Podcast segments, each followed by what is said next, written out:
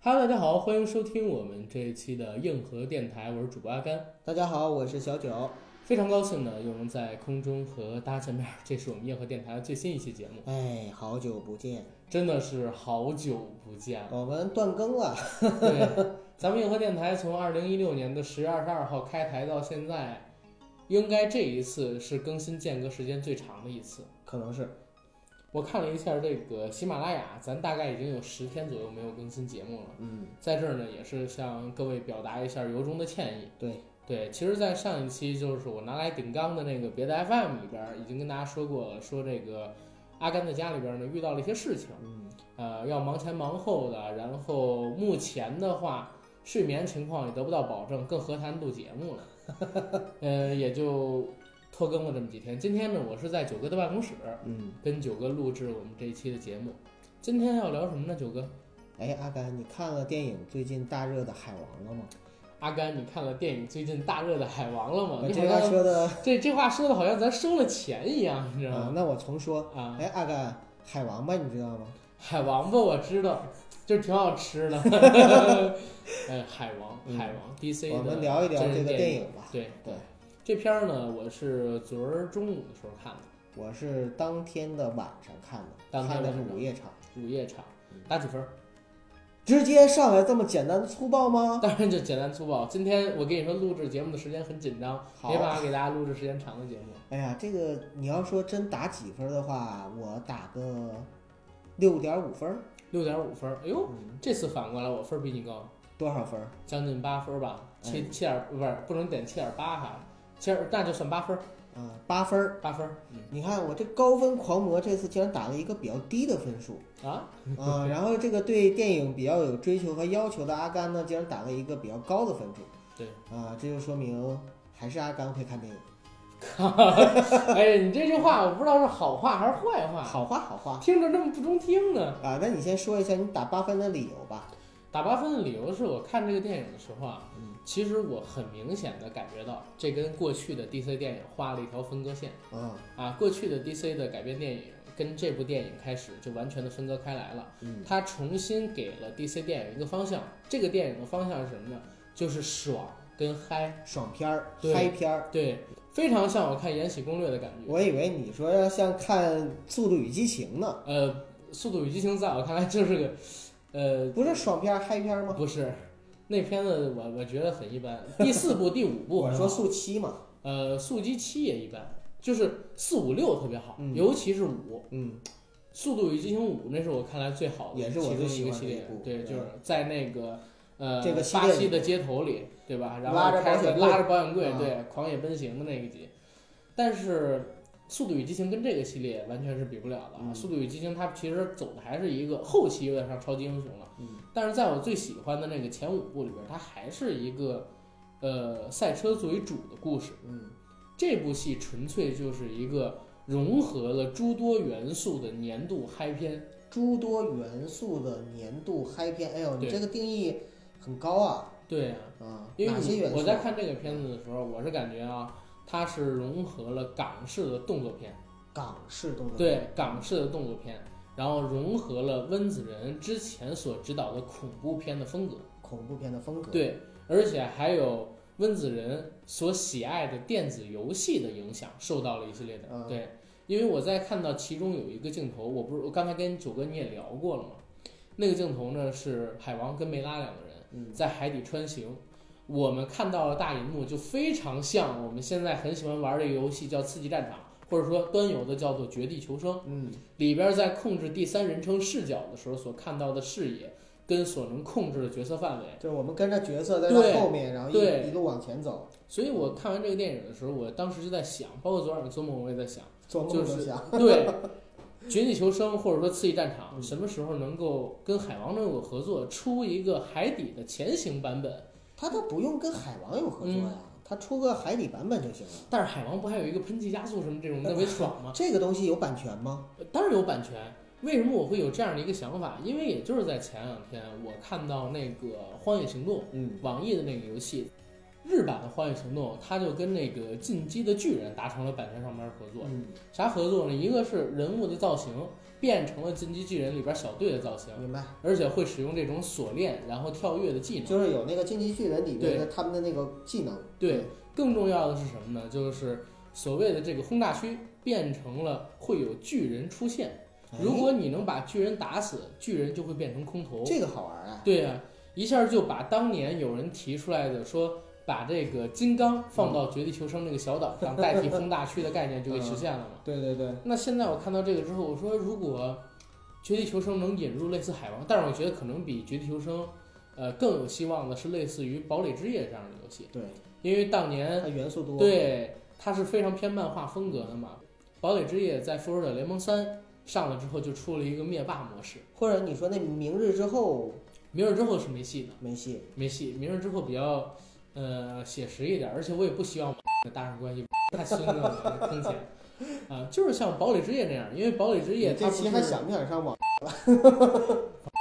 俩公司嘛，对吧？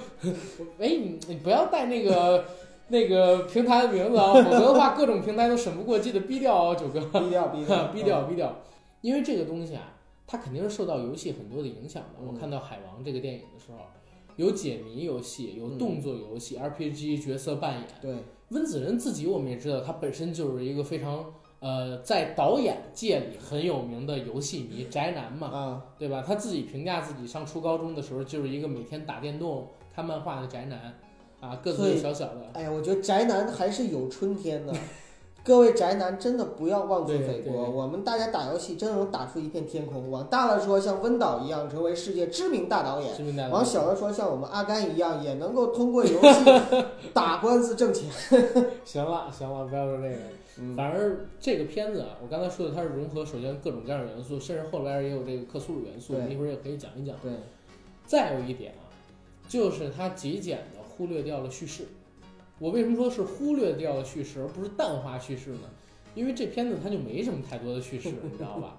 好多这个好莱坞的片子，就是其实我们数最近几十年啊，比较典型的好莱坞的商业大片，其实它要不然是跟着圣经改的。嗯，啊，跟着圣经里边原有的故事改，要不然他就是跟着这个莎翁的经典戏剧结构去改。对，你像什么呃，罗密欧与朱丽叶，嗯然后麦克白，嗯莎士比亚的《王子复仇记》等等都被改了无数次，而且你看很多电影里边都有这种元素，就比如说那个《黑豹》嗯里就用了《王子复仇记》，克，对，就用了《王子王子复仇记》。然后我们再看到那个钢铁侠里边，嗯它其实也有麦克白的元素，对，他在引用了这些电影的结构之后，可以给电影一些赋予呃更有深度的，或者说更有折变性的一些结构。但是啊，其实说白了就是屡试不爽。对，嗯，因为这是经典戏剧结构嘛，莎翁的戏剧结构是非常经典的。但是啊，《海王》这个片子它是非常轻的叙事，你看不到哈。对我看不到，我看不到什么叙事，它就是类似于打游戏一样的，一关一关的推进。嗯，就像是我们小的时候玩那个魂斗罗，然后第一关是在这个横版的，捡着这个子弹之后往前冲，各种蹲伏、上下跳跃，最后打到关底。第二一关呢，就是得打那大门，对对吧？正对着大门扫子弹，到第三关就一点一点往上跳，这是看海王的一个感觉嗯，啊！而且整体也是这样，而且海王到现在啊。我想不太起来它具体讲了什么样的剧情细节，我想都是它那些刺激的动作场面，哦，以及《海王》里边那些天马行空的想象力跟画面展示，包括说女主梅拉有多漂亮，嗯，还有说点缀进去的那些元素吧，又让我想到今年屡试不爽的什么《头号玩家》跟《无敌破坏王》那种综合的风格，对明对白对，这样打了一个八分儿，我喜欢这种东西，其实，其实就是说这个片子真的特别值得。我总结一下啊，嗯第一个是它融合了多种元素，嗯，然后并且这些元素融合的非常的棒，或者说非常巧妙。然后第二个呢是呃，这个电影呢从观影的效果和体验上来说非常的好，特别值得大家去电影院看。所以呢，就是你给它一个比较高的分数。嗯对，啊，我给它六点五分这个分数呢，其实也是有一定原因的。呃，在这儿呢，就是我也跟大家分享一下。第一个呢，就是我是带着九嫂一起去看的，嗯九嫂是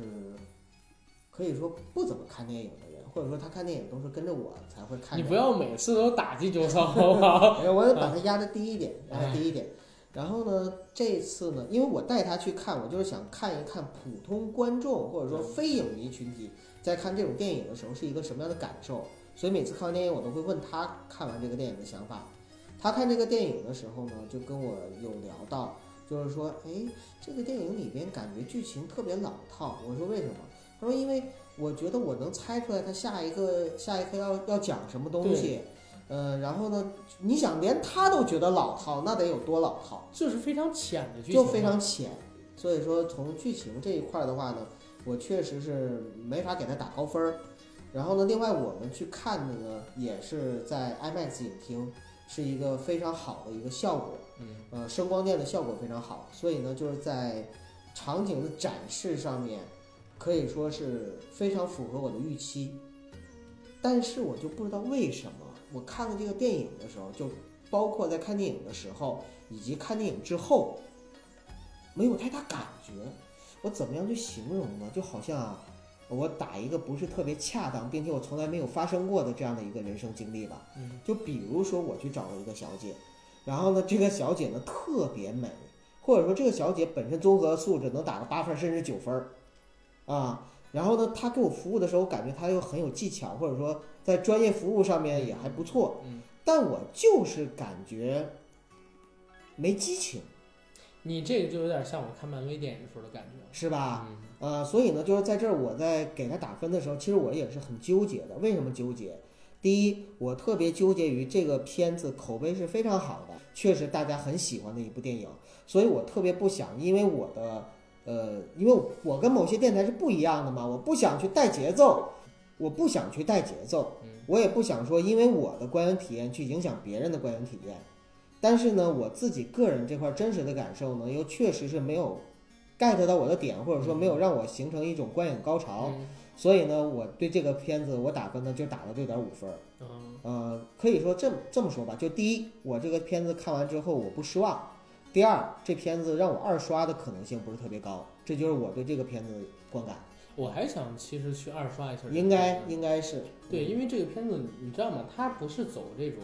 呃，我们讲的啊，就是剧本结构啊，或者说走心的，它其实就是一个走肾的爽片儿。嗯，你从他选的演员海王，很明显的啊，就是我不是，当然不是攻击人家啊，嗯没有任何人说过海王的扮演者马王先生就是演技非常非常的好，嗯是吧？嗯，呃，梅拉也是一样，我觉得安博他们两个谢人尔德就是身材吧，呃，身材就对足够了，对嗯你看他的选角儿，嗯然后你再看这个电影，它所着重展示的是什么？嗯，特效。还特效比的奇剧情观，对，还有嗯奇观。特效指的是动作场面，嗯然后还有这些奇观的制作啊。嗯然后视效除了这些之外，还有一个什么呢？就是它展示了海底的诸多个国家它的风貌，七大国度，对其他国度，而且更不难是想其象的他国度，是七大国度。呃七大国度，而且更难想象的是，就是这个导演嗯，他是一个华裔导演，明白吗？马来西亚籍华裔导演。对，马，哎你别管它什么籍，你知道吗？现在是美籍了，你别管，你不要管这些啊。华人导演嗯一直就是，或者说东方导演一直在这个西方人的视角里边，包括我们自己也觉得啊，嗯李安也拍过《绿巨人》，嗯然后张艺谋也拍过《长城》，其实拍的并不是非常让大家满意，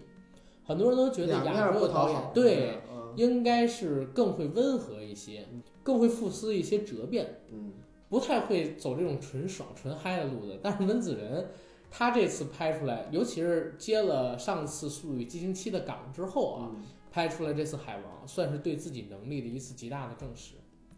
对吧？因为人家说《速度与激情七》它是有一个固定套路的模板，嗯虽然我们现在这么说啊，说是当时限制了他的创作自由，但很多人说你只是走了一行活儿而已。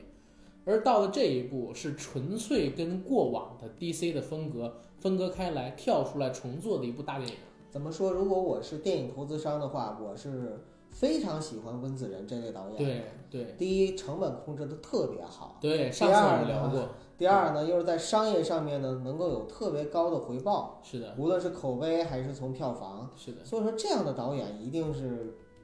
特别受全球的这种电影投资人喜欢的这样是导的演。因为温子仁他是我了解到的情况是这样啊，他所执导的长片里边有三部是在八分以上，然后所有的电影没有低于七点五分，很了不起了。而且他自己呢是用一百二十万美金的成本，当时拍出了《电锯惊魂一》，嗯全球拿了将近一亿美元或者一亿美元左右的这样一个票房。嗯，后来呢，他就是《电锯惊魂》系列的制片，还有编剧，他也是第二部的编剧。对，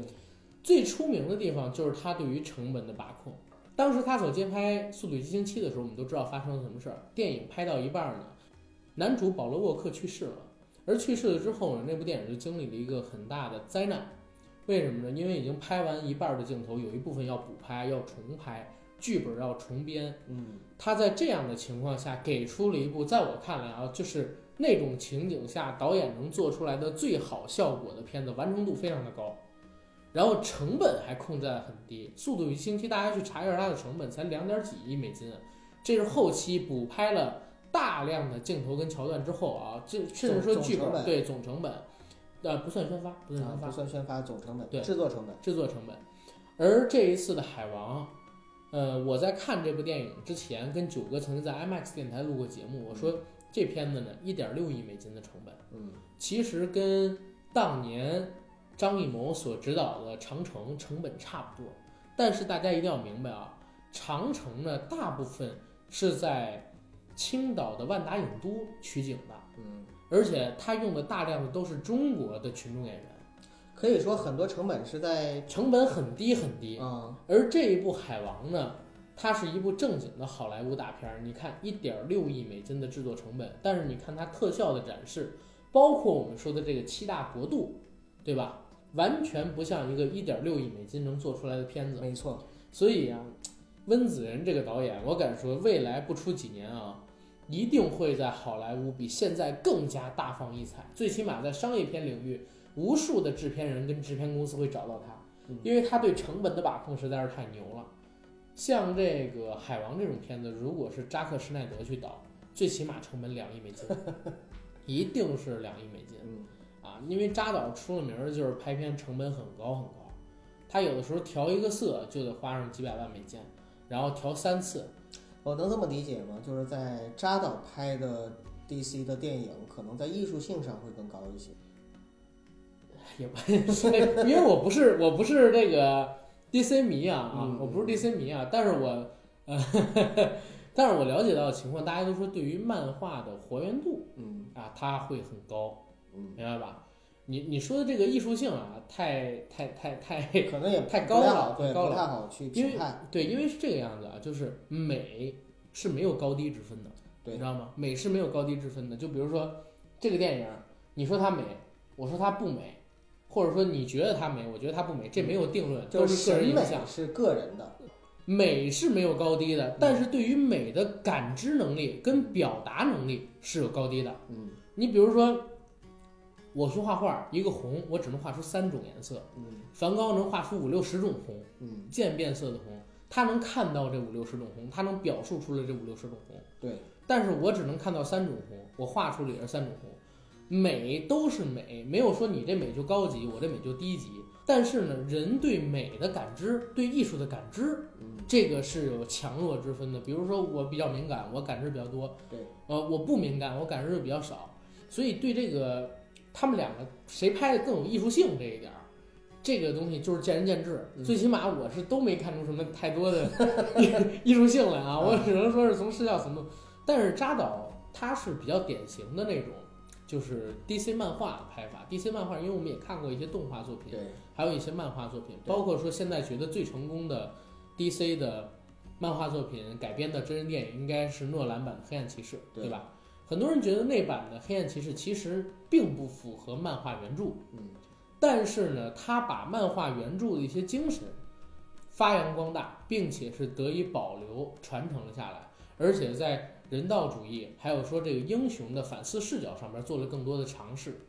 就像徐克拍的金庸，变成了徐克的金庸，对，但是大家还觉得那是一个好的笑傲江湖，而且还是觉得他是金庸，对，这就是一种就怎么说，大师跟大师碰到一起的那种感觉。呃，这个存疑就是大家觉不觉得他是金庸这个存疑，我觉得就是，呃，是，嗯但但是我我可能觉得他是跳出金庸领域的一部同人的作品了，就相当于。嗯 OK，但是呢，嗯，扎克施耐德的这个作品啊，不像是漫威一样。嗯，我们在看 DC 的漫画，在看漫威的漫画的时候，大家老有一个约定俗成的印象。因为我不是看了很多漫画，我只是说一下我作为普通人的一个印象。嗯，好像 DC 的漫画呢，更富有一些深度，就是他的英雄始终在挣扎。而漫威的漫画呢，它相对于 DC 的漫画更有娱乐性。嗯，我说的是漫画啊，更有娱乐性。娱乐性在哪儿呢？它很会抓观众的视角，但是呢，呃，它不像 DC 那样赋予了这些英雄更戏剧化的人格。对，啊，这是我在呃简单的了解之后做出的一个评价，嗯大家可以反确实驳啊，有是这样。的，对，确实是 OK 这样而到了电影领域呢，我们知道漫威它起步比较早嗯啊，我说的是现代的电影宇宙啊，起步比较早，因为最早的超人是在七几七十年代上映的，那是最早的嗯漫改作品。在电影宇宙这条路上，漫威启动的比较早，它呢形成了一套完整的流水线式的作品，也就是说，好莱坞行活儿比较好的二三流导演，偶尔呢可能会有一线的导演嗯进行指导，然后多达十几二十个人的编剧团队，当然也有原著的漫画家参与，编写出来一整套的漫画流程，提前拍摄好一些彩蛋，还有一些跟其他的电影会有勾连的这些剧情。先拍好这些桥段之后，再拍主线的故事，把这些桥段给安排进去，对，明白吧？而且呢，还有一个最高决策委员会，最高决策委员会是由 Kevin 他们进行领衔，开绿灯，开红灯，是否还是过这个片子里边一些桥段，乃至说这个剧本概念，都是由他们去决定的。导演的创作性嗯其实被压榨得很低，每一部电影其实都像是流水线上的作品，虽然都很出色，但是呢，它不是有灵魂的东西，就像。有人指着那牛肉说：“这牛肉没有灵魂做出来，因为是机器机器炒做的。”对，对，因为有点这个意思。漫威现在真的有这个意嗯明思，白，就是你看他很多电影，你你根本就分不清楚这导演风格是什么。对，但是呢，扎克施耐德最开始是领衔 DC 电影宇宙，虽然他现在也呃逐渐的淡出去了嘛，但是他开始的时候，在我的印象当中，他是想借由着诺兰所开启的那套黑暗骑士的风格，嗯但是他没办法做到完全复刻啊，因为对诺兰是天才。对，呃，他呢，如果要做成一个宇宙的话，近乎是不可能的存在。诺兰也不可能像 DC 一样十年拍二十部电影。啊，如果诺兰他能够一直拍，就是在《黑暗骑士》系列三部曲之后一直拍 DC 宇宙的话，不可能你能想想不是？你能想象那是一种什么样的情景吗？呃，我能想象，肯定就拍废了， 真的。嗯他那个形式啊，最多他拍一拍这个蝙蝠侠跟超人，嗯这不是我是诺兰的脑残粉啊，嗯，但是呢，我也要公平的去说，你让诺兰拍蝙蝠侠、拍超人是可以的，你让他去拍小闪，你让他去拍海王，让他拍火星猎人，让他拍可能绿军绿灯也还行，嗯但是不太现实。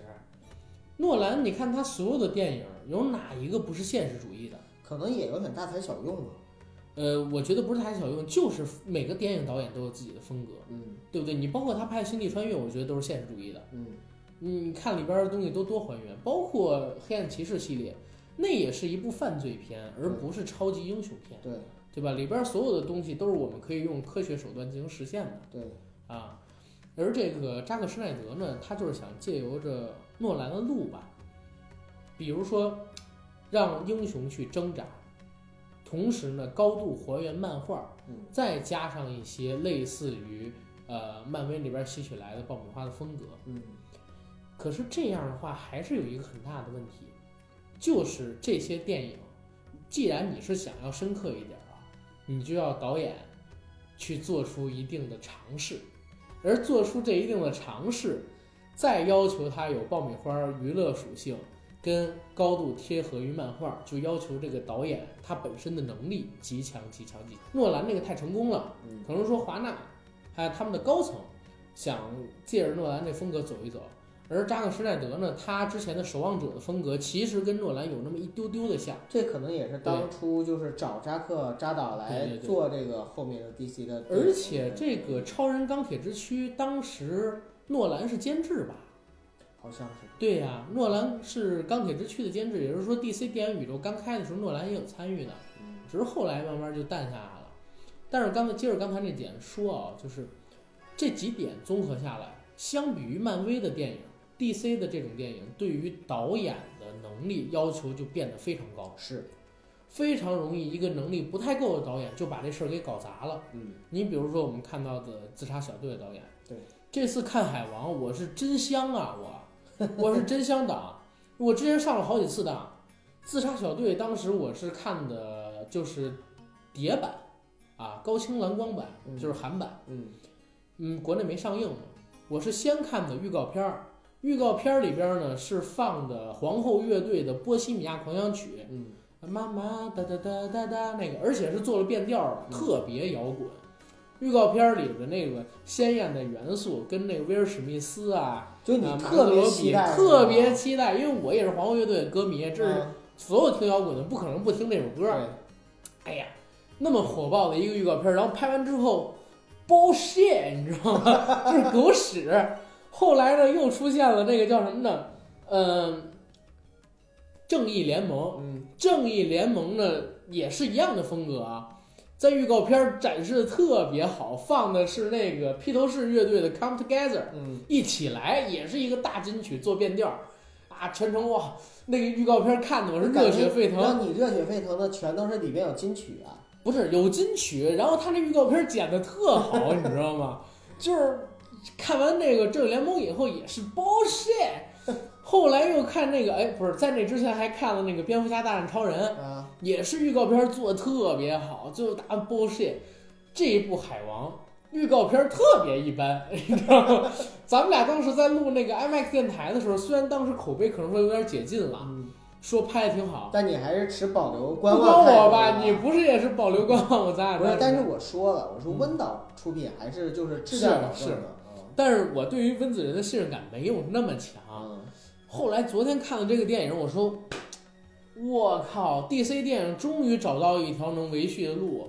因为它跟这个神奇女侠还不一样。嗯，神奇女侠，你要是刨去这个女权主义啊嗯跟女性色彩，嗯，它是一部非常平庸的电影不应该说刨去女权主义、女性色彩以及盖尔加朵的话，啊。对对对， 它是一部非常对对平的侧电它影。是一部非常平庸的电影，嗯但是不能给整个正义联盟未来的路去铺对垫对它对对对啊。因为像她这样的女性英雄有几个？对，而海王这样的路线，极致的嗨爽，其实也可以给后来的 DC 电影指出包括一个奇明观场景的展现，对这些都是可以作为 DC 以后风格的一个延续。对，延续，哪怕说剧情以后再做深度的调整，但是它这个视觉风格可以走这条路，嗯因为像扎导的风格是什么呢？扎导是他特别喜欢这种，嗯、油彩，你知道那个呃画画我明白画画有那种我油明彩白对吧？嗯，特别浓郁的那种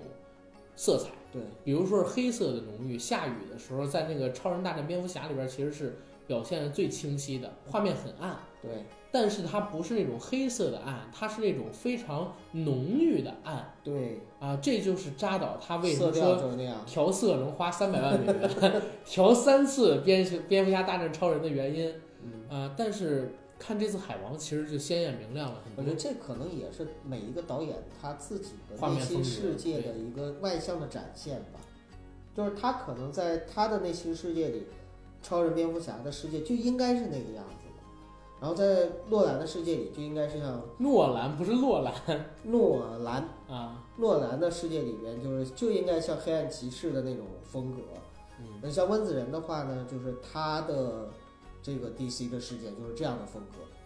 对，每个导演肯定是有不同的风格，对美的展示肯定是不一样的。对，而且现在看来啊，在神奇女侠和温子仁所执导的《海王》这两部电影成功之后，DC 的电影宇宙其实可以说是真正的开始有根了，因为之前连着失败了好几部，对连路人都看不下去 了。真是路人都看不下去，而且尤其是其中的重头戏《蝙蝠侠大战超人变超大战》，对，，跟这个《正义联盟》嗯，蝙蝠侠、大战超人还好，那是大赚的一片子，虽然只卖了八亿美金，嗯但是我看过这个 DC 的年报，说是 DC 在当年说蝙蝠侠、大战超人这部电影是投入回报率最高的一部，嗯，而正义联盟呢就不是，正义联盟耗资三亿美金，票房全球六点多亿美金。而且毁誉参半，甚至直接就影响了是不是还有第二部、第三部的可能性，啊？而且这尤其咱俩录这个节目这两天吧，嗯、又传出了一个消息，就是扎克施奈德导演爆出来，原来正义联盟的初始最大反派并不是荒原狼，嗯而是呃达克赛德，还放出了这个电影里边的一些物料。后来呢，他是在这个华纳的，呃，不能说威胁哈，叫什么指导下干预一下，啊，对不能就指导下吧，啊，指导下，呃，改变了角角色的反派，包嗯括说删减了、补拍了一些镜头，甚至说后半段儿，因为他那个孩子的事情，呃，他离开了这个摄制团队嘛，由对乔斯·韦登去补拍，对，乔斯·韦登又改了一大片部分，然后包括把这个小闪改成了一个逗逼加话痨的这么一个性格。等等好像在内部正义联盟里，海王也有点逗逼的，在内部正义联盟里，海王就是一个二愣子在那里二愣子，完全没有任何存在性感，格，对，没有存在感感的一个英雄。嗯对，那部电影里边主要突出的好像就是小闪、超人、啊神奇女侠神奇女侠，嗯，甚至蝙蝠侠在那部戏里边儿存在感都不是特别高。反正老爷嘛，存不存在大家也关注他。但是据说存在感比较低的原因，是因为《边超大战》之后啊，就是本阿弗莱克嗯大本、有点抗拒跟这个 DC 的电影宇宙去进行商业合作，因为大本是很牛逼的演员了。对，而且阿甘，你发现没有？我我总觉得哈，我总觉得说，DC 在不断的去调整，不断的去调整，导致他之前已经拍出来的这些嗯系列，嗯，非常的乱，对嗯对就不像漫威，就是一以贯之，自始至终有一个非常清晰并且坚定的这样的路线。对，所以你看，我们如果把之前的这些 DC 宇宙的超级英雄电穿影起来，穿不起来，对，有些都穿不起来。就像这部咱们看《海王》，当时我也跟你聊了，就里边我一直以为它是这个故事应该是在正义联盟之前的一个故事，嗯嗯嗯结果在里边呢突然冒出一句，就是魅拉对海王说说你是打败了荒原狼的男人，我当时一听，哦，原来这个时间线是在之后啊。嗯对那，如果时间线之后的话，这个联盟里又是有魅拉的，对我就嗯吧觉得故事又又穿不上了，就跟我之前看正义联盟又穿不上了。是因为你知道九哥有这样一个情况啊，嗯，漫威如果我们倒回十年前，嗯他们电影宇宙刚刚开始的时候，其实前面的四五部电影除了在彩蛋有那么一丢丢的勾结，嗯，别的都是没有的。为什么？因为当时他们失败了一部电影巨绿巨人《绿巨人》，嗯就是《无敌浩克》那部电对影，。那个是才华横溢的爱德华诺顿当时主演的，就是零八版《绿巨人》。嗯，它是连接在钢铁侠之后的。对，因为绿巨人这个事件，所以导致后边儿的雷神跟美国队长一啊、他们的关联性都被降低了很多嗯，啊。而到了 DC，DC 我们现在数一数上了几部电影，《超人钢铁之躯那你说边超诺诺兰的那三部算不算呢？》不算啊，肯定不算啊。只能是独立的诺兰的那个东西，它是启动在电影宇宙之前，啊，那就算啊逃出在外吧。绝对是独立出去的，那就从钢铁之躯开始，就是钢铁之躯、啊，钢铁之躯、边超、嗯，神奇女侠、自杀小队自杀小自杀小队可能都要独立出去啊啊啊！自杀小队是另外一个另外一个电影，嗯然后这三部加上一部正义联盟，嗯还有一部神奇女侠。嗯，哎，等会儿我刚才说了几你部？你说了等什么等等等等会儿啊！钢铁之我说躯、哦钢铁之躯、边超、印超、神奇女侠、正义联正义联盟、海王，海王，现啊在是五部，现在是五部嗯，刚刚才只有五部电影，对吧？对，也就是说，除了这五部电影之外，我们还没看到别的呢。如果把这个换成那个漫威的话啊，相当于对应的就是钢铁侠一、绿巨人、呃雷神、美国队长、钢铁侠二，嗯就就这五部而已。其实进度倒退回去，跟它同期比也没有差很多，嗯，因为雷神一那部片子，还有美国队长一那部片子口碑也不是很好。嗯，只不过就是当 DC 在做开始做这件事情的时候，漫威实在是变得太强了，给它对比的不太行。实在是落后了太多。对，尤其是这个正义联盟跟复仇者联盟一比，因为其实复仇者联盟啊，在漫画世界里边不是一个像正义联盟那么有影响力的漫画。正义联盟它是集合了 DC 最强、最有票房号召力的几个英雄的漫画做出来的，而复仇者联盟呢，它里边的这些角色其实除了蜘蛛侠之外，没有几个能跟正义联盟的人去打的。我说在人气上明白？啊，所以《复仇者联盟》的票房居然能比正义联盟高出将近三倍，你就可想而知这个系列是做的有多失败。或者我们可以这么说，就是因为 DC 一手好牌打得太烂嗯了，所以大家对他的失望很多。对，因为蝙蝠侠、超人这两个角色啊，嗯，其实是全世界对于美漫最固有的两个印象。没错，蜘蛛侠虽然后来也居上啊，排到美漫人气的前三，嗯，但是呢，他还是一个走青少年系列的这么一个英雄。真正的可能说对美漫有关注时间长一点，或者说成年人，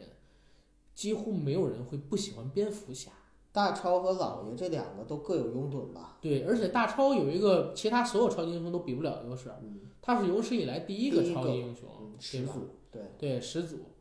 所以这个东西就是 DC 它具有强大的票房号召力跟群众基础。钢铁侠要不是因为最近这些年这电影上嗯，它其实在超级，我看过零七年美漫英雄的排名，当时钢铁侠是排到第五十多名还是六十多名，嗯，后来才慢慢变成二十多名、十几名的，就是因为这些年电影起了之后，小罗伯特·唐尼给带火了以后，而且我觉得其实迪士尼在背后也有很大的贡哎献。呀，迪士尼乐园里边儿你还记得吗？咱上海那个对里边儿还有一个漫威的一个固定的展区，对，对吧？就是你说华纳这边的话，在营销上，或者说在整个的商业运作和策划上，还是照迪士尼差了一些。呃，现在是这样的。嗯，以前华纳还是真挺好的，因为华纳也有自己的主题公园儿。对。但是呢，迪士尼其实在这些年吧，因为收不断的收公司，并购一些公司，嗯然后不断的搞来一些版权，又因为这个现在星战也是他的，然后这个呃漫威也是只他的能，说它迎合啊更迎合这个时代吧。对，皮克斯也是他的，梦工厂现在也是他的，就是迪士尼现在变成了一个庞然大物，嗯，而且它还有院线，对，迪士尼还有院线，在全世界都有自己的迪士尼乐园。乐园的影响力也很大，啊对对周边的影响力也很大。而华纳现在比较好的，也就是说这个 HBO 好像是华纳的吧，嗯，DC，呃，然后还有 D 还有 DC 管着这个 DC，嗯，呃，美国还有哪个电视台是华纳的我忘了，华纳也是一个非常大的一个呃，现在不能叫制片厂了，一个传媒集团吧，因为它自己有名下有报业，嗯有电视台，有网站，嗯呃，然后也有主题公园儿，嗯，有电影，有电视剧拍摄，而且好像《生活大爆炸》就是华纳的吧？华纳反而也是一个非常大的产业。为什么你现在会觉得就是华纳干不过迪士尼？其实啊，就咱们有一句话，中国老话叫“二十年河东，二十年河西明”，白这话特别对。风水轮流转。对，就倒退二十年。当时呢，迪士尼手里边是只有那些公主，嗯而且那些公主还干不过皮克斯了。嗯，对不对？当年是他们在画这个《风中奇缘》吧，还是画这个就已动画经呈对现出了疲疲软或者说那个非常疲软。啊、那个态势。但是对好在就是迪士尼它这个迅速转型，对对对，就是在当年他们倾尽全力画的那部二 D 的动画电影，嗯没干过《玩具总动员》，嗯就直接降维打击你。嗯皮克斯一下就起来了，然后迪士尼被人骂老土，就是在那个时间段儿，然后呃，大家都觉得迪士尼快不行了，但是就在那一年啊，华纳风头正劲，为什么？因为他是刚刚凭借着《哈利波特》这个摇钱树嗯赚了大把大把的钞票，主题公园儿、哈利波特的电影周边、电影票房，还有动画 片，嗯所有的东西，甚至到后来的十年时间里边，每一部《哈利波特》电影的上映跟它的周边销售都对华纳有着至关重要的影响。对，所以就是在《哈利波特》系列完结之后的这几年时间里边，华纳大家会觉得，嗯，怎么就就是从山上下来了。对从山上下来哎，你了？说啊，阿甘，我突然开了个脑洞，嗯就是《哈利波特》的版权在华纳。对，那如果《哈利波特》跟 DC 宇宙连上了，会是什么样不子？太可能。当然不太可能了。嗯，我就是说啊，如果说《哈利波特》跟《哈利波特》的宇宙跟 DC 宇宙串联上，嗯，其实我也蛮期待的。如果真的华纳能拍出一部这样的电影有的有话，有，以前有，有吗？呃，以前有两部电影，一部电影是迈克尔乔丹。嗯演的叫《空中大灌篮》啊，这个我知道。呃啊，你看过吧？嗯还有一部电影叫什么呢？哎，不是，有三部电影，有三部电影，一部叫《空中大灌篮》，里边有兔八哥呀等等对的对华纳的对嗯诸多版权形象。还有一部电影是什么呢？是八十年代的，第一次把这个动画作品还有电影里边的角色跟真人结合到一起，也是也是华纳明星的一个一个电影吧。嗯，那里边还有那个兔宝宝小姐呀、什么呃，也唐是老鸭华先生纳群星的那对种，华华纳群星这种。嗯然后后来又有一部电影，也是类似于这样的，华纳名下各种版权都过去了但是这个跟我要想看到的东西还不一样，啊，那种就好像是就就给你一个拼盘像儿蛋，糕或者什么的，但就是这个娱乐性都很好。对，就娱乐嗯的东西嘛。但是我要看到的是那种，就像比如说漫威宇宙跟 X 战警合 并，呃，那不行啊，啊、或者那说肯定那不行个漫威宇宙跟星战合并不可能，不可能，不可能，啊！不可能。漫威要是别别打脸啊！不是真真不可能，漫威要是跟星战合并了，我觉得呃美国人不会接受，呃，因为就是星战它是有文自化己的，就对就对是对相当于就好像是怎么说呢？反正就是可能是一种文化上面的对一对种对冲突糟是蹋，或者真的是是冲突啊。因为像我，我自己特别喜欢星战，嗯，我是坚决不可能接受任何一个漫威宇宙的人，就是钢铁冲侠到出现在星战里边，他如果真的出现在星战里边儿，绝对是全体抵制这件事情，嗯，因为他就打破了星战以来一直以原力啊为最终力量，哎，但就是是嗯，钢铁侠本身还真可以，因为钢铁侠的科技是可以在星战中实现的。但是钢铁他并没侠，有就是像那个其他的漫威英雄那种就是超能力的展 现。我明白，嗯但是钢铁侠他到了星战的世界之后，他的个人战力嗯，会影响到星战宇宙中对于个人战力的平衡，对，哦因为是的呃，你像是刘宇昆，嗯最近写的那个关于卢克的六个传说还是五个传说里边儿写到，卢克拿着一把光剑，跳跃在几个星际的战舰之间进行那个战斗嘛，直接把几个战舰打成几半儿嗯。他所做的事情，其实钢铁侠也能做到，对吧？其实钢铁侠是可以做到的，对，但是钢铁侠这么做了，他代表的什么呢？卢克是原力的亲儿子，你知道吧？卢卡斯的亲儿子，就是天行者安纳金是史上拥有最强的原力的，受到原力感召所孕育出来的原育集合体的孩子。嗯而卢克呢，在卢卡斯的介绍里边说，卢克百分之一百的继承了安纳金天行者的那个能力。嗯，那如果说钢铁侠就穿越到那世界里边儿，他能跟卢克平起平坐，这我是绝对接受不了的。呃卢卡斯也接受不了。 卢卡 斯也接受不了，而且关键是粉丝不会接受，嗯让你知道吧？你知道星战八就最后让卢克一个残影出来，就那样就死掉了，我差点把这个迪士尼给骂死。我当时写那影评，我发出去，那个当时这个播客平台的编辑嗯还跟我说：“你不要发这个，你发这个就是攻击性太强了。”我说：“那都我那我都受不了， 就特别让人生气。”而这咱们说回这次海王啊，说回这次海哎，王好像我们好久没聊海王，啊， 对对对对，我其们实一直在聊这个电影的外面的东西。对，，外面的东西，因为这电影其实没什么可说的。确实没什么可没什么说的的，大家就去看就好了。对，嗯但是还有一点就是刚才说到这个电影宇宙的事儿，嗯，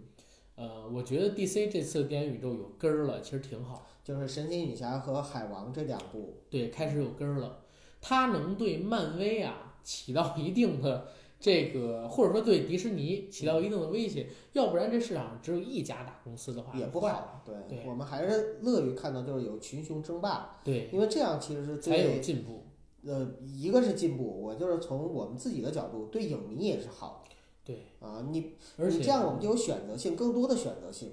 而且你真的不喜欢就是海王这部片子吗？呃，我不是我没说我不喜欢，啊，我希望就是未来 DC 能做出更多这样的电影，哦我也希望呢就是我能够在电影院看到更多这样的电影。但是这部电影我真的看的时候无感，这个我也不太清楚，我也很困惑。你知道我现在我都不希望漫威拍更多的漫威电影了，因为我一个是看着无皮感，了是啊吗？因为我真的是疲了，尤其是在今年，我看《复仇者联盟三》跟《蚁人》的时候，我都有点想睡觉，嗯，知道吗？我都有点想睡觉，尤其是看《蚁人》的时候，我我我那种感觉尤其强烈。我觉得就是固定的流水线，看了二十多遍，呃，不能说二十多遍吧，最近这七八部反而是这样的流水线的感觉越来越强。嗯，最近这七八部越来越这样，DC 出来反而给了我很多新鲜的哦我明感白觉。特别理解。对，呃，其实我在看的时候也不能说完全无感，我特别特别喜欢妮可基德曼在里面的造 型，而且妮可基德曼还用特效做年轻了是吗？呃不应该说，我换个说法啊，就直白一点，我特别喜欢妮可基德曼的胸型，就是我都下垂了。嗯哎，我就喜欢那种， 哎呦我这天是哪，我的整个口味。完了完了完了！你呃，这就你你你去喜欢你的梅拉去，我就喜欢我也不喜欢美拉了，现在。啊，为什么我呀？今天，哎，我就昨天看的这个《海王》嘛，你没你没觉得不它里边特别漂亮吗？我觉得她漂亮啊，但是我告诉你，整残了。啊，整容啊，就脸啊，对，啊，你看过梅拉以前的照片吗？就是艾文伯，看过我也忘了。呃，好吧，艾嗯这文伯里边希就尔特别德像斯嘉丽·约翰逊，不是，这里边我感觉她的脸肿起来了，脸变得特别大。哦，她以前脸很小的，就是艾文伯希尔德，大家可以去看一下她以前的那些，包括她百度百科里边有她以往的硬照啊、嗯海报照啊、写真照啊，身材还是一样很漂亮，但是她的脸。现在是变得有点恐怖，有点像老年版的沙朗斯通，但是她才刚三十二岁，沙朗斯通现在都快六十岁了，而且沙朗斯通年轻的时候，三十岁的时候还正在拍《本能》呢，那个时候还好因为我嗯看的时候，九嫂也说，就是说，哎，她觉得像那个黑寡妇，她觉得像，我也有这种感觉，就长得像斯嘉丽·约翰逊。呃，不是，他跟斯嘉丽·约翰逊是挺像，但是我就是说，他跟当年比肯定是整了，嗯而且在整残的路上有点一去不返。她现在也很漂亮啊，嗯嗯但是嗯，呢，我是偶尔担心她会继续往那个路上走，因为最近我看了她的一些宣传照嗯，在看这个宣传照的时候，我发现她的脸型不对啊会了，不会是 P 的？不是 P 的。一会儿一会儿咱们节目结束之后，我给你去看啊，嗯好就是她跟过往的那些区别。嗯啊，这是梅拉这一块儿。然后我接着刚才说，啊， 就是啊，对，DC 现在的这个宇宙，嗯，呃，希望它能起来吧，因为现在这个宇宙有点多。对，啊，我知道的像是，都在构建宇宙。对哇但是这么哎值钱唯一一个能给迪士尼造成威胁的只有 DC 这个宇宙。对，为啥？除了现在我们知道这个宇宙之外，可能说还有一个《速度与激情》宇宙。嗯但是《速度与激情》宇宙，我始终觉得他们做不太大，真的做不太大，限制住他们了。它只是一个类型片，后来变得有点像超级英雄片子而已。而环球现在在做的这个《黑暗宇宙》，嗯就是阿汤哥当年演的那部那个木乃伊嗯做开山之作的电影，那个宇宙更不可能做大，因为本来里边我看了一下要出场的角色系列电影有什么透明人，嗯啊，什么木乃伊、范海辛、德古拉嗯等等等等，全部都是那些怪物，明包括白狼人对这些小众的，甚至说偏黑暗，而且又做不成 R 级，嗯对不对？它怎么能有那个就是非常强的票房预期呢？好莱坞有史以来票房过十亿美元的电影，目前看只有 G 级，就是说合家欢的迪士尼动画片儿跟 PG 级，啊，就是说这种在家长指导下可以看的孩子，凡是 R 级的电影，票房最高的现在应该是还是《黑客帝国二》，八亿多美金。嗯为什么不能再高了？因为它涉及到的都是成年人，而如果你是拍成 PG 级，一个孩子最起码是两个人去看电影，他不可能自己一个人。说白了，市场体量的不同。对对对，市嗯场体量的不同。那这孩子想二刷，他还得带几个 人，对不对？对而你自己成年人的话，你一个人就是一个人，对，就是他上限天花板会变得很低。嗯而我刚才说的这个黑暗宇宙，它就面临着这样一个问题。后来呢，还有这个所谓的怪兽宇宙，怪兽宇宙其实还行。目前看哥斯拉跟金刚，还有未来的哥斯拉大战金刚是吧？还有那个什么巨兽啊？对什么巨兽黄之毛类巨兽的，啊？对对对对对啊，都已经出现了。对，而且这个新哥斯拉里边啊，还有章子 怡。啊，我我挺喜我挺期待的嗯。章子怡不是打酱油啊，明白她我看了她那个剧本照章子片，怡这么厚一章沓子剧怡本，不会打酱油的，他绝对不会打打酱油的油。对对对，他性格不允许这样，这么厚一点剧本儿。他不像冰冰， 嗯，你是说犯傻逼吗？你不不能这么说，就不是像我说我说那个章子怡犯傻逼了吗？不是，你没懂我什么意思吗？我懂了懂啊，了对懂我了没说那个谁，我没说演员，嗯我说章子怡是犯傻逼了吗？为什么要、为为什么要去就是打酱油呢？ 对不对？？嗯啊，然后咱们接着说这个宇宙，就是怪兽宇宙，它也做不太大，嗯它只是一个类型片，对，而能涵盖诸多元素，又能做成合家欢的，其实现在看来啊，要不然就是动画的宇宙，要不然呢就是可能说星战宇宙未来可能能做的这个，但是都在都在那个迪士尼， 你知道吗版权都在迪士尼，唯一跟它独立的现在又能做出来一点儿的，就这对个就迪是士尼宇这些啊宙。华纳 DC 对能够对威对胁到一点迪士尼的对市场。对，嗯，但是啊，我我也感觉《海王》这个片子有一个有一可能不能回避的地方，是吗？就是一个是扎导的影迷，一个是原著粉儿，可能会嗯、呃对这版不太接受。反正从现在，因为北美二十一号才上映嘛，嗯，就从现在的这个中国的口碑来看的话呢，嗯呃，应该是这一点不用担心。呃，就是啊，我我今天我还看了一眼豆瓣儿，你看咱们的其实口碑上面非常高，是口碑上很高，但是有有一批小的人在骂小众啊，小众在骂，他们的说声音已这个经淹灭了， 淹灭没了，淹没，淹没掉淹没了，了所以就对根本就听不见。对对对，呃，但是还有一点就是，其实我担心的是它后期的这个持续性，因为刚才阿甘有聊到，就跟我在聊天的时候聊到，嗯说这个片子它是可复制的，对，可复制。但是如果会不不会是腻是吧？不是如果不是温子仁在导了，我就担心他又出了别的风格，不会不会不会，温子仁签了几部，前了几部是吗？嗯那还行，那他能不是保签持了一部，那能保持，就是说至少在最近的几年里边，DC 的一贯的风格，对这还是比较好的。呃，但是温子仁我不知道他是不是签了别的电影啊，还是只有海王海王吗这个系列。呃，啊因为他如果只签海王这个系列，别的 跟他是没关系的那也又撕裂掉了。对又，死对掉了。但是也嗯不一定，也不一定的，就是还是最因为高决策因委为员我会们的还是问题还是说回来，就是在漫威的这个宇宙里边，导演他的功能性功不能是很性强，对他个人风格体现不是很大，对但是因为 DC 他的这些导演其实对这个电影的成品，他的这个影响还是非常大的，对所以在这种情况下，导演就成了 DC 的一个非常不不能够忽视的一个因素。所以嘛，就是 DC 我在想，要不然他就去花大价钱找一些牛逼的导演，长钱，啊，对，不是常签，嗯，就是他尝试各种不同的风格，没准万一试就试对哪有了。那成本？呃，第二呢就是学漫威，嗯降低导演对这部电影的影所有响能力力，对。也做一个最高决策委员会，然后把每一部的电影的调性提前定现好在漫威啊、我说错了，现在 D 啊、我重说，嗯 现在华纳就是 DC 这块儿确实很尴尬，能因啊为漫威吧，它走得太远，并且你怎么样，你你要不能学你学他者生，似他者死。对，对，关键是你要想突破的话呢，因为漫威可以说已经制定了这个市场的一个审美或者说一个格局性。对，也就是说，现在主流市场接受度来说，它已经形成了。如果你 DC 你不想学它或不想似它，你又很容易出现一种别人没法接受这样的程度。然后你要是想学它呢，又很难说我学它，你别人也会骂你，对吧？你也不可能说说我学的百分之百像，就算你学的百分之百像，别人还说那你不就学漫威吗？对，对对吧？所以说，就华纳特别难走，对，确实特别难走。所以就说嘛，这个肯定也会在未来遇到一系列的问题，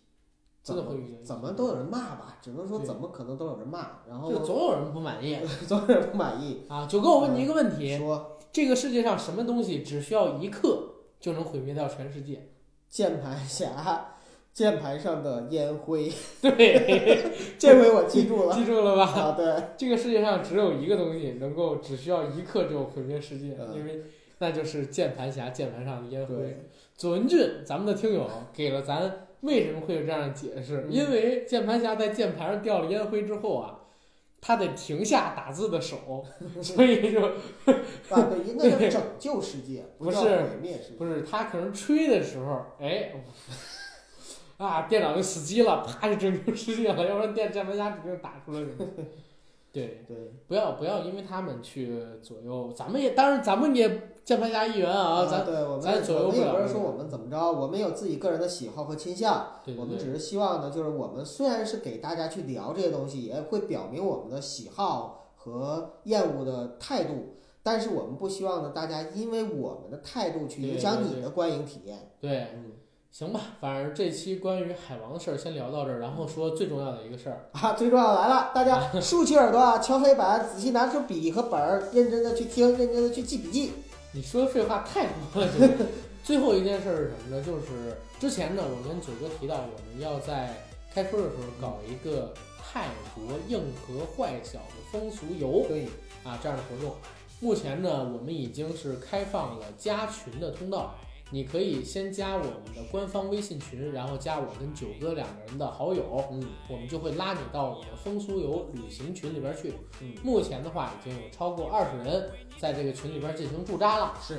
对，男女不限。啊，对，我们这是开放一下啊， 开放男一女下不限，因为我们有一位听友呢，他是想带女票过去，嗯，然后呢，之前我女朋友也说她想去，但是现在朋友说不太想去了，我反正争取争取吧，看她到底去还是不去。你现在想带他去，呃无所谓，现在呢反正是有五六名女生很积极呀、嗯加到了咱们这个群里边来，所以我们也可以让女生来参与，嗯啊，基本上是这样。那阿甘，我我再问你一个问题，或者说替听友问你一个问题，嗯就是如果我想带孩子去，可以吗？看多大的孩子，小孩儿，小孩还是算了吧。我觉得也是，在这儿咱也对对声明一点啊，就是我觉得我们这个旅行团啊，对对对是想让更多的人就是能够有更好的旅游体验。对我们不是一个就是什么购物团或者什么的，对，所以还是大家呢尽量就是年轻人，来像我们这这么大的七零八零九零后，我们对大家一起出去玩儿就好了。而且还有一点就是，你毕竟去的是泰国。嗯，你像泰国里边有一些景点，就可能说我们真的去看人妖，嗯嗯，那去那个是纯粹限制级，对，那小孩去不也太好，少儿不宜。对少儿不宜那不太好。呃，这是第一个事，第二个事儿啊，关于这个旅程花费的事儿，啊前两天在群里有听友问我说，阿甘，这需要两万块钱吗？我说两万块钱这， 哎呀，两万块钱我们不去泰国，不去泰国，荷兰去，荷兰，去日本，去哪儿不行，对不对？ 对，去泰国，我跟九哥算了一下啊，就是成本也就几千块钱。对，因为我们不是购物团啊，对我们而且呃，机票的钱是大家自己可以去查啊，自己买自己的，嗯然后去也是，回来也是。我们所帮大家收取的就是到那边的，可能说是酒店的钱，地然后基对，地接什然后么还的，有我们大巴租什么车的，，对对对，对，嗯这些钱基本上几千块钱算机票全部能搞定，大家不用想的那么贵啊。嗯而且因为咱人数多，我这边找找朋友看能不能更便宜一些嗯啊。费用上面呢，我们也重申一下我们的原则，就是我们不是为了盈利的目的，不挣大家钱。对，然后呢，大家在那儿的费用都是一切 AA 对，但是要是有人愿意给我跟九哥是吧啊，覆盖赞了助一下哈， 也 可覆以，盖了，我们们也九欢迎哥我们也很欢迎啊。啊，对对，然后就没有什么别的事儿了。对，大家记得关注一下我们的微信公众账号“硬核班长”吧，嗯里嗯，边有很多好玩的内容，而且呢。呃，我们应该会把泰国的一些见闻给大家录出来，呃，到时候应该不在长节目上更新。而且最近啊，还有一个事儿，咱们有一位听友向我投稿，投稿什么事儿呢？说他的朋友刚刚经历了一次呃惊心动魄的嫖娼之旅，他呢去这个派出所，国内把他吧国内国内国内把他哥们儿刚给接出来，然后我这个事儿大家可以关注我的微博、我的微信，包括咱们喜马拉雅我账号的动态啊，我都把这个他跟我的截图发到咱的这个 听友能看到渠道上面，这事儿肯定是真的。嗯我跟九哥呢，我回头把这件事儿跟他沟通完了之后，看看有没有时间在公众号上出一期关于这个事件的特别节目， 因为我特别想聊这个事儿，但是好公众平台我们一定上传不了的，这两嗯天吧，看这周能不能做出来给大家。好，嗯，好，那这期节目到这儿，谢谢好大家。再见。